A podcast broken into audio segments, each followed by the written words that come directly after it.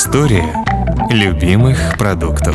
Привет, это подкаст «История любимых продуктов». Меня зовут Вика Боярская, я журналистка, блогер и создательница проекта «Домоводство 2.0» о современном быте. А я Роман Лашманов, гастрожурналист и автор блога о еде и путешествиях «Вечерний Лашманов». Друзья, мы рады приветствовать вас в третьем сезоне нашего подкаста. Уже третий сезон мы рассказываем историю любимых продуктов. В каждом эпизоде мы говорим про продукт, который любим с детства или полюбили недавно. Как люди их придумали, как готовят или выращивают, почему некоторые эти продукты обожают, а другие терпеть не могут. Будем разбираться сами с собой, а также вместе с производителями этих самых продуктов. А также... В этом сезоне нас ждет сюрприз. Новые, суперинтересные гости в студии. А подкаст этот делаем мы вместе с онлайн-магазином «Самокат» из студии «Норм».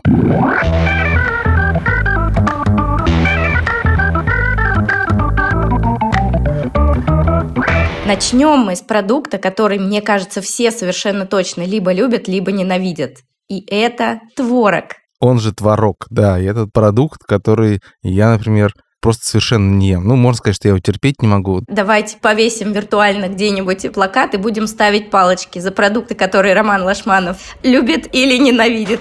Если кто-нибудь подсчитает историю всех эпизодов, которые мы уже выпустили, мне кажется, там будет перевес. Мне по работе приходится пробовать совершенно разные продукты, в том числе нелюбимые, да.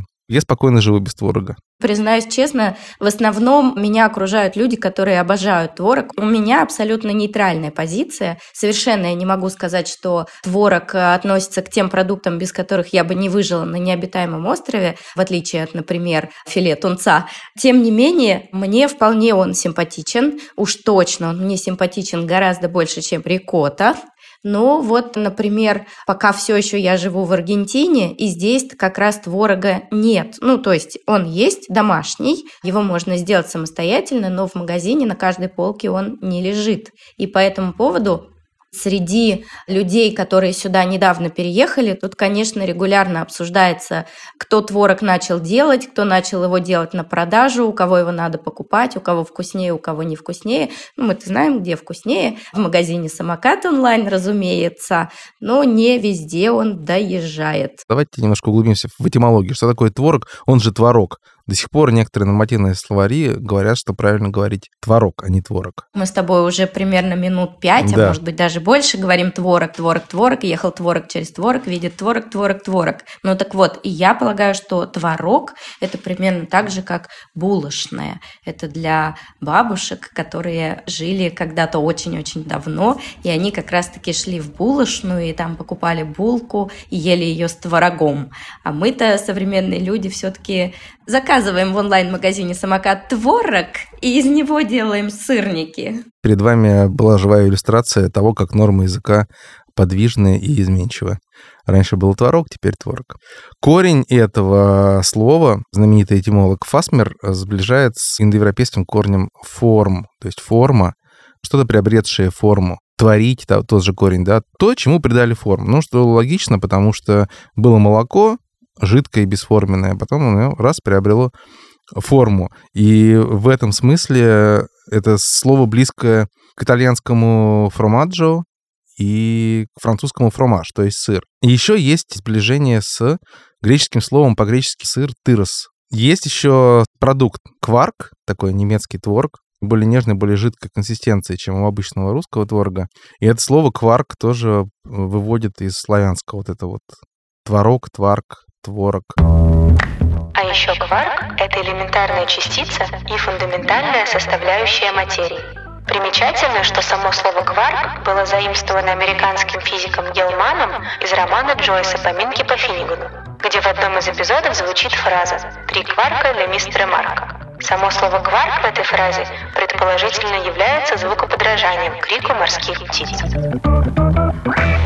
Это вот этимология, а теперь творог. Как по-твоему, это сыр? Лично для меня родства нет, но я исхожу из ощущений своих вкусовых.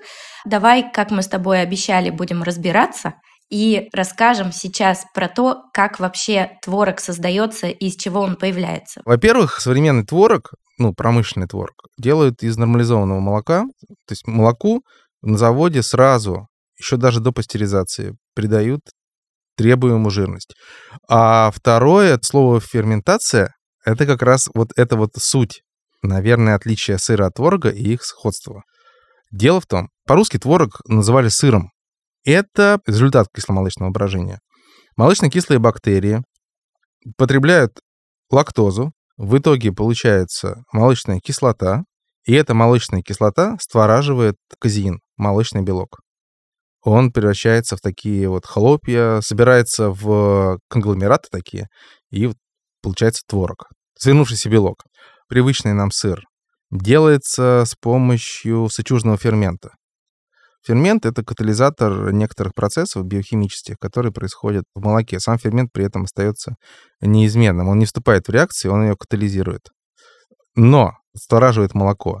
И поэтому технологически, ну и, как бы сказать, логически, сыр — это тот же творог, только свежий. По такому же примерно принципу, как творог, делается адыгейский сыр, только там, кроме кислоты молочной, используется еще температура. Там это при повышенной температуре происходит. Или, например, панир, индийский сыр. Его получают сквашиванием молока с помощью кислоты, допустим, да? Это, по сути, творог. История любимых продуктов. Сыры – это огромная семья, у которой очень разный вкус. А у творога плюс-минус вкус всегда одинаковый. Да, он чуть-чуть зависит от жирности, условно, он зависит от консистенции. Но жирность и консистенция – это другие показатели, это не вкус. Если мы говорим про вкус, то получается, что разница как раз в том, что сыр ферментируется, и за счет этого процессы, которые происходят дальше с ним, уже после того, как он створожился, существенно изменяют его вкус. А творог-то он всегда одинаковый по вкусу. Может быть и одинаковый, хотя это тоже не так. Бывает творог сладкий, бывает кислый, пресный и так далее.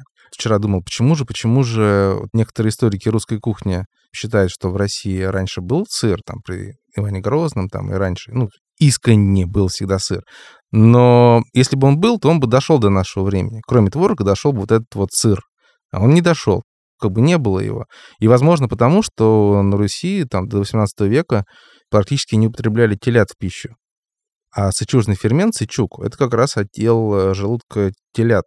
Вот если рассмотреть технологически, то творог — тот же сыр, только использует он другие типы обработки молока. Если сыр в основном это сычужный фермент, ну и другие ферменты бактериальные, которые сейчас используют, чтобы не убивать телят и не высушивать их желудки. Творог делается, ну, чисто кислотная коагуляция, скажем так, когда только кислота участвует. Дело в том, что традиционный русский сыр — это творог.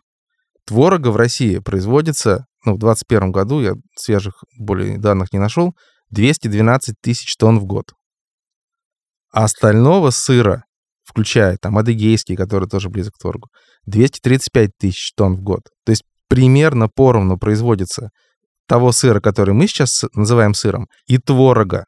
Вот он, традиционный русский сыр. Фактически ты хочешь нам сказать, что творог и сыр – это не просто там родственники, а это суть одно и то же. Одна семья большая, да, в которой просто есть два подвида, примерно как если бы мы говорили, бывает камамбер бри, горгонзола, а бывает творог. Вот так вот. Да, да, да, да, да. Это просто разница в том веществе, которое участвует в процессе превращения в молока в более-менее твердый продукт.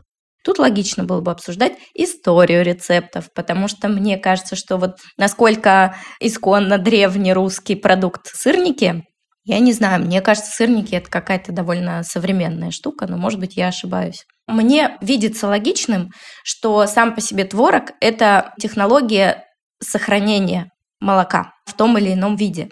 И поэтому как раз мне кажется, что славяне творог делали и дальше его довольно долго хранили, прессовали его, да, вот единым таким большим пластом. Может быть, он там даже засыхал немножко, его можно было размочить. То есть это такая технология, приближенная к тому, как делают вот курт, например, да, или как делают как раз такие-такие сухие сыры какие-то уже, твердые практически. А вот все блюда и рецепты из мягкого творога, они от богатости, да, они от того, что можно сколько хочешь сделать и не обязательно хранить, и всегда у тебя есть в доступе, и ты можешь этот творог использовать мягким, свежим.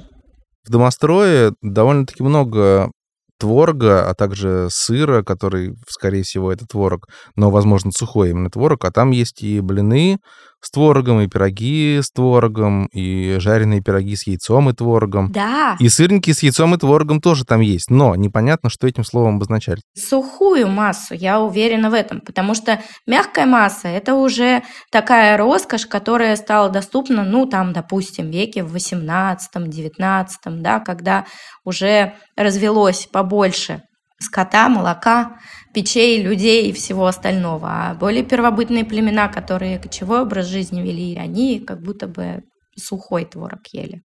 Нет, сухой это да, он до сих пор, это вот курт, по сути, высушенный творог, который там можно размочить в воде, можно так съесть. А Кислота у него даже поинтенсивнее, чем у русского творога. Есть в Мострое сырники с яйцом и творогом в адаптированном переводе с более древнего варианта русского языка. Но просто непонятно, ну, нам есть слово пироги, а сырники как отдельно. Возможно, просто делали из массы. Или, например, там встречается такое выражение, как губчатый сыр. Сейчас некоторые утверждают, что губчатый сыр — это вот сыр сквашивали с помощью каких-то грибов. И получался он такой сыр прям в европейском чуть ли не понимании этого слова. Но перевод адаптации домостроя в примечании говорит, что губчатый сыр — это творожная масса со сметаной. Вполне сейчас тоже делают и едят, но только, может быть, не сметаной, а сливками э, на заводах разбавляют творог. Свежий тоже ели и наверняка делали из него, как тогда говорили, пряженые сырники, ну, то есть жареные. Ватрушки тоже довольно-таки, мне кажется, древний рецепт, всякие шанишки, которые тоже похожи на ватрушки, всякие перепечи с калитками, которые ржаные, похожие на такие вот звездочки. Тоже ватрушки, только более суховатая, жестковатая, потому что пшеничная мука высшего сорта не была тогда доступна. Ее просто не было. Да это все, мне кажется, довольно древний рецепт. Третьем сезоне истории любимых продуктов мы решили приглашать в гости не только самих себя, но еще и других блогеров, журналистов и даже актеров, чтобы они делились с нами своими любимыми рецептами из любимых продуктов. Сегодня у нас в гостях Маша Сторис. Маша ведет кулинарный блог, который читает больше миллиона подписчиков. И сейчас она расскажет, какие она делает сырники и почему. Маша, расскажите о роли творога в вашей жизни. В детстве вы любили творог? Да, на самом деле творог это такой самый у меня популярный продукт всегда в продуктовой корзине. С детства люблю. С сырников все началось. Раньше мне готовила бабушка. Сейчас готовлю сама. У меня муж очень любит сырники, поэтому мы несколько раз в неделю всегда их едим. То есть это типичный завтрак, да? Но раза три в неделю я точно ему готовлю. Он очень любит творог. И на самом деле классный продукт, потому что там много белка, ты можешь так сделать сырники, что они будут очень полезные и не сильно калорийные. Там можно снизить содержание масла, меньше сахара добавить, фрукты. И действительно очень такой завтрак получается, ну, прям роскошный. Какое дополнение? Или просто сырники без ничего? У нас в семье вообще сырники популярны, поэтому у нас есть два основных рецепта. У нас есть сырнички суфле, М. очень нежные воздушные сырники. Они готовятся с очень небольшим количеством муки, поднимаются классно, и они как суфле, то есть они очень мягкие, у них нет какой-то формы, они ложкой выкладываются, как оладушки. А есть сырники, которые мы делаем уже традиционным методом, когда они обваливаются в муке, формируются. И вот без ничего обычно, как говорится. Но иногда, когда хочется красиво, как-то я клубнику кладу. Какой творог классный? Мне нравится больше творог, который не слишком влажный. Из влажного творога сырники, они как-то так растекаются, и сложно с ним работать. Я всегда ориентируюсь на 5-9%, чаще 9%. Мгм. Чаще всего это такой творог в брикетах, самый популярный, но в последнее время мне нравится такой, как деревенский, больше на развес покупать или вот заказывать как раз, который не единой такой брикетной массы, а такой разный. вот. А расскажите про рецепт суфле. Как делать такие сырники? Сырники суфле. Берете один брикет такого творога, по-моему, он 180 грамм идет, одно яйцо. Можно добавить только желток, немножко сахара, можно вообще без него. И где-то одну, максимум полторы столовые ложки муки, лучше одну. Все это хорошо перемешивается вилкой, и важно разогреть сковороду, чтобы сырник не растекся, а сразу схватился. Мы ее разогреваем с маслом. Вот этот рецепт с маслом всегда печется, обязательно жарится. И выпекаем на среднем огне уже. Как сковорода разогрета, мы убавляем огонь и с двух сторон жарим. Потом можно накрыть крышечкой, и они так сильно поднимутся, Мгм, потом мгм. приобретут форму. Ложка выкладываете? Да, выкладываю ложкой, и ложку очень важно смочить в воде, Ага. чтобы зачерпнуть новую партию. Ничего там не потерялось вообще. Мгм. Весь творог использовался. А в чем отличие от вторых сырников, которые более плотные? Сыренький суфле, он как бы весь э, пропаривается там под этой крышкой, пропекается как оладушек. Он не такой высокий, но он очень мягкий. И консистенция другая у готового сырника. А сырники классические, мука замешивается в само тесто немножко, и затем они еще обваливаются в муке, и придается форма. И у них получается корочка. Мгм. Они немножко другой консистенции, то есть они как бы снаружи с корочкой, внутри это, по сути, как чистый творог. Многие, кстати, вообще без муки готовят, насколько я знаю. Мгм. А чем вам, кстати, больше нравятся вот классические сырники, а не сырники суфле? Не знаю, мне нравится ощущение, видимо, потому что в заведениях всегда готовят, когда мы куда-то ходим завтракать, обычные сырники. Мужу они очень не нравятся всегда. А у меня ассоциация, как будто я где-то, не знаю, мне так нравится сделать. Ну и в детстве, потому что Мгм. бабушка как раз мне готовила вторые сырники. Первый рецепт у нас перекочевал из семьи мужа. А у меня воспоминания с бабушкой. Мы до сих пор общаемся, все хорошо. Ага. Она мне пекла утром, кофе варила еще, и у нас такой ритуал был. И у них запах другой немножко получается у этих сырников. Я не знаю, как это работает, но там целая история. Еще что делаете из творога, кроме сырников? На самом деле из творога классный рецепт. Такие ПП-варианты, например, вафля творожная. Она готовится по принципу тех же ингредиентов, на самом деле, как в сырнике мы кладем, но она такая более больше вафля. вот, она классно запекается, вся прожаривается. И вот такую вафлю обычно творожную как основу подаю, а сверху яйцо пашот, рукколу, творожный Мгм. сыр, авокадо, что-то такое. Делается вафельница или где? Да, вафельница. А, просто та же масса, как для суфле? Да, Класс. Еще классный рецепт из творога. Это такие конвертики из лаваша. Тоже очень просто делается. Можно сделать, по сути, как пирожки. Там начинка идет тоже творог, яйцо, и можно добавить различную зелень, зеленый лук, много, если этого добавить, это будет ощущаться, посолить. Все это заворачивается в такой конвертик из лаваша или в трубочку. Затем нужно сделать яично-молочную смесь, туда это окунается, обжаривается с двух сторон или запекается. Выходит очень вкусно, по сути, как такие пирожки. У них тоже очень классный состав. В общем, мне нравится, что творог такой основа многих блюд. Мгм. Куличи многие пекут на Пасху, кто не хочет делать такие дрожжевые, предпочитают кулич творожный. Вот. Мне очень нравится этот вариант. Просто творог в тесто добавить, и все, да? Да, то есть основа идет как раз творожная. Как творожный кекс получается такой, да? Да, ну по сути это творожный кекс большой такой, просто с Мгм, глазурью. мгм. Еще классно творожные колечки мы такие печем, как бублики. Они получаются тоже как основа на завтрак вместо хлеба. А из рикотта что-нибудь делаете? Да, те же самые сырники, кстати, делаю из рикотты. В России рикотты покупаю меньше, но иногда хочется. Мгм. Но это совсем другая структура, то есть это такой же творог-сыр, другой состав. Делала рикотник с грушей, такой десерт. Это как это? Там карамелизируется груша, получается, в процессе, потому что она выкладывается. И в составе, по-моему, там тоже что-то основное. Там рикотта, яйцо, сахар, мука. Все это перемешивается и запекается уже как пирожок. А груша куда? А груша на первый слой такой идет, и сверху уже все такое творожное. Потом он переворачивается. Короче, как тартатен, только не тартатен. Да, это как раз тартатен, только рикотник. В Италии, кстати, когда жили, очень хотелось стандартного творога. Мгм. И я так устала искать обычный творог, что я сама сделала. Мне все получилось. Мы из него сделали сырники. Очень просто. Из обычного магазинного молока? Я сделала из кефира, там как-то отделяется сыворотка, остается вот эта масса. Там много способов есть. И заморозка, еще какой-то. А один раз я делала такой творог к Пасхе. Молоко топленое, и я из него сделала топленый творог. И из топленого творога потом на Пасху сделала топленую творожную Пасху, и у меня все, кто ее попробовал, сказали, что они ничего вкуснее не пробовали. Спасибо большое. Вот такие сырники делает Маша Сторис. Пользуйтесь рецептами, покупайте э, творог, ешьте его. Может быть, вы еще в комментариях нам расскажете, что вы делаете с творогом. Мне кажется, что нам надо предложить всем нашим слушателям делиться своими рецептами в комментариях к каждому выпуску. По-моему, было бы здорово. И я хотела еще спросить тебя про текстуру. Все-таки у творога текстура чаще всего довольно-таки зернистая, он рассыпчатый, он неоднородный. И когда он становится однородным, это уже какая-то вот как раз либо творожная масса, либо сырковая масса, либо сыр. А классический творог, в представлении моем, например, он все равно такими комочками. Если он не комочками, значит, с ним уже что-то делали, перетирали, протирали, как-то его изменяли. А домашний такой первородный творог, который сам там а, создался в кастрюльке, он все время рассыпчатый. Почему? Давай лучше об этом спросим Юлию Митишову, главного технолога молочного комбината «Пензенский». Их завод, соответственно, в Пензе ежедневно производит около 25 тонн творога. А для торговой марки онлайн-магазина «Самокат» они делают еще и молоко, и сметану, и другие молочные продукты. Расскажите, пожалуйста, как вот это происходит? Про этапы, если так кратко описать всю историю от начала до вот пачки, которую наши слушатели получают из магазина «Самокат». Откуда прибывает молоко и что с ним случается дальше?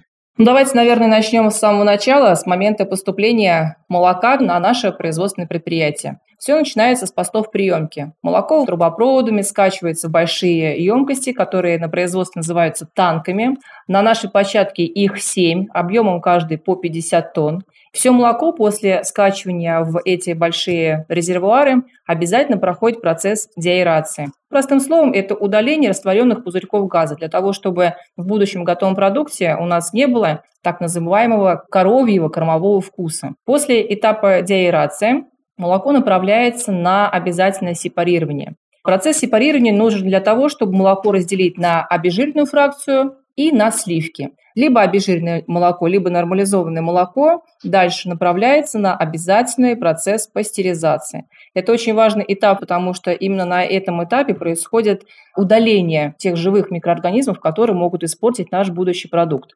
Если мы сейчас будем говорить с вами о традиционной технологии, то молоко направляется на дальнейший этап, который позволяет нагреть молоко до температуры сквашивания мы применяем нагрев до температуры 32 27-28 градусов, потому что будущие микроорганизмы, которые мы будем вносить в виде закваски, любят теплые условия роста. После того, как молоко нагрели на пастеризационной установке, мы направляем в большие танки объемом 10 тонн и именно в этих танках происходит дальнейшая ферментация после внесения заквасочной культуры. Длительность сквашивания, или как мы по технологии называем ферментация, длится порядка 10-12 часов. Вот за этот период времени происходит нарастание кислотности внутри емкости, происходит образование плотного молочного сгустка. После того, как утром операторы пришли на работу, лаборатория подтвердила готовность сквашенного молока, происходит его деликатное перемешивание, деликатный нагрев до образования творожного зерна. После того, как мы получили хорошее творожное зерно, удаляется лишняя влага в виде сыворотки. То есть идет лента, на которой выгружается творожное зерно, подпрессовывается металлическим барабаном и уже в виде рассыпчатой фракции высыпается в специальные емкости. В зависимости от а, фасовочного автомата фасуем либо в стаканчики, либо в брикеты и отправляем дальше на охлаждение в специально большие камеры, где температура 4 плюс-минус 2 градуса. У нас на производстве есть технологии производства творогов методом ультрафильтрации. Начало производства, оно полностью аналогичное классической технологии. Единственное, что для того, чтобы отделить важный компонент молока, белок, и сыворотку, мы используем специальный фильтр элементы. И за счет того, что сквашенное молоко не подвергается высокотемпературной обработке, то есть зерно мы его не варим, как мы привыкли, да, как бабушки наши, мамы делали, а слегка лишь подогреваем до температуры 52 градуса и отправляем на фильтра. Вот как раз фильтра нам позволяют отделить важный белок сквашенного молока, удалить лишнюю влагу и получить очень нежную, мягкую, кремообразную текстуру полуфабриката. За счет этого получается как раз, наверное, такая более однородная консистенция, да? Да, деликатное пропускание через э, фильтр элементы а, позволяет получить вот эту вот мажущуюся кремообразную структуру. Угу. Выработка творога ультрафильтрационным способом, она позволяет получить готовый продукт, который лучше может усвоиться организмом человека. Опять же, творожки для детей раннего возраста как раз вырабатывается по технологии ультрафильтрации. А все-таки в чем тогда принципиальная разница между творогом и сыром? У сыров отличие от производства творога заключается в том, что обязательно применяется сычужный фермент для того, чтобы получить плотную структуру сгустка. В отличие от творога, процесс ферментации занимает 40 минут в сыроделии, а в производстве творога от 6 до 12 часов. А вторая разница заключается в том, что закваска работает в процессе производства творога как раз в период сквашивания. У сыра же процесс нарастания кислотности происходит в момент его созревания. То есть мы убрали для российского сыра, например, на 45 суток при температуре 10-12 градусов вот как раз в этот момент происходит э, образование кислотности, работают заквашенные культуры, происходит нарастание сырного вкуса у продукта. Вот в чем разница. А сама закваска при этом одинаковая? Закваски могут быть разные, потому что для сыра очень важно за счет заквашенной культуры создать будущий вкус сыра. И для таких сыров, как Маздам, создать еще рисунок. Для производства творога эта культура, наоборот, будет играть отрицательную роль, потому что будет способствовать вспучиванию, угу. платинг будет раскрываться, либо же пакет надуваться. То есть будет идти активное газообразование. А замораживать творог можно? Можно. Творога, которые выработаны по классической технологии, это рассыпчатый творог, его замораживать можно, спокойно можно доставать потом из морозильника – но хорошее слово дефростация, то есть разморозка, все-таки приветствуется в условиях холодильника. То есть не нужно его класть на стол при температуре 25 градусов. Это просто может провоцировать выделение сыворотки. История любимых продуктов. Про рикотту. Поскольку я скорее съем сырник из рикотты, чем из творога, потому что она слаще. А чем тебе не нравится рикотта? Она не кислая, делается не из кисшего молока, а из сыворотки, которая осталась от сыра и поэтому она совершенно не кислая, вообще никак. И вот меня в ней ровно это смущает. Я для того, чтобы ее как-то использовать, ее максимально закисляю. Я добавляю в идеальном мере простоквашу вообще туда, и тогда практически творожный вкус, собственно, получается.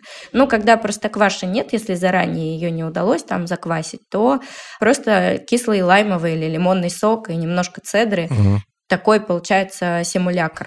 А, дети мои даже уже как-то вот э, привыкли, смирились. Хотя, ну, это все равно не то. Творог другой по вкусу как ни крути. Но рикотта — это скорее творог, чем вот сыр в нашем привычном понимании. В Советском Союзе его называли альбуминовым творогом.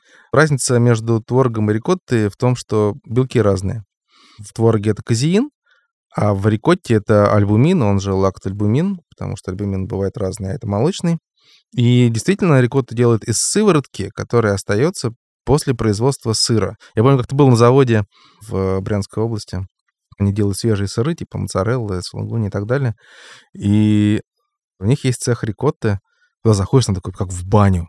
Все в пару, и люди там мешают в этих огромных чанах. Хамам. Еще я хочу рассказать, что есть вот такой продукт, в Башкирии, в Татарстане, в тюркских странах он довольно тоже распространен, просто по-разному называется. В Татарстане его называют кызыл ремчек, а в Башкирии кызыл ремсек. Это красный творог, так называемый. Топленый творог. И вот эта вот штука очень вкусная. А, это вкусно. Потому что она сладкая.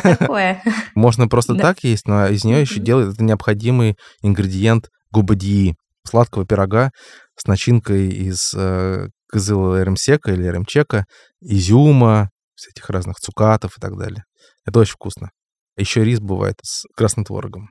Прекрасный продукт. Да, топленый творог я тоже ела, и он, правда, отличается по вкусу. У него вкус топленого молока сильный, и это дико приятно, если любите этот вы вкус. Ты говоришь, что можно делать не только сырники, а что ты еще любишь делать из творога? Я уверена, что тебе бы понравилась э, пасха из рикоты, которую я делала в этом году, потому что она получилась максимально сладкая. Я всячески изворачивалась, пыталась ее подкислить. Я в итоге просто варила лаймовый сироп для того, чтобы ее пропитывать этим сиропом сверху.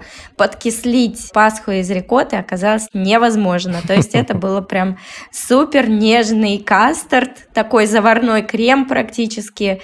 Зато большой ее плюс был, что что вот она абсолютно получалась такая тающая и нежная, в отличие от творожной. И теперь я понимаю, почему, потому что это другой белок. И он э, совсем по-другому себя ведет, когда ты его смешиваешь с заваркой, вот с этой вот поджаренной, заваренной мукой. А если рассказывать про то, что я делаю еще, мой, например, один из самых вообще любимых и ходовых рецептов – это макаронный пирог, так называемый. Макаронный пирог. Это на самом деле запеканка из спагетти. Я смешиваю спагетти с творогом и добавляю много-много зелени.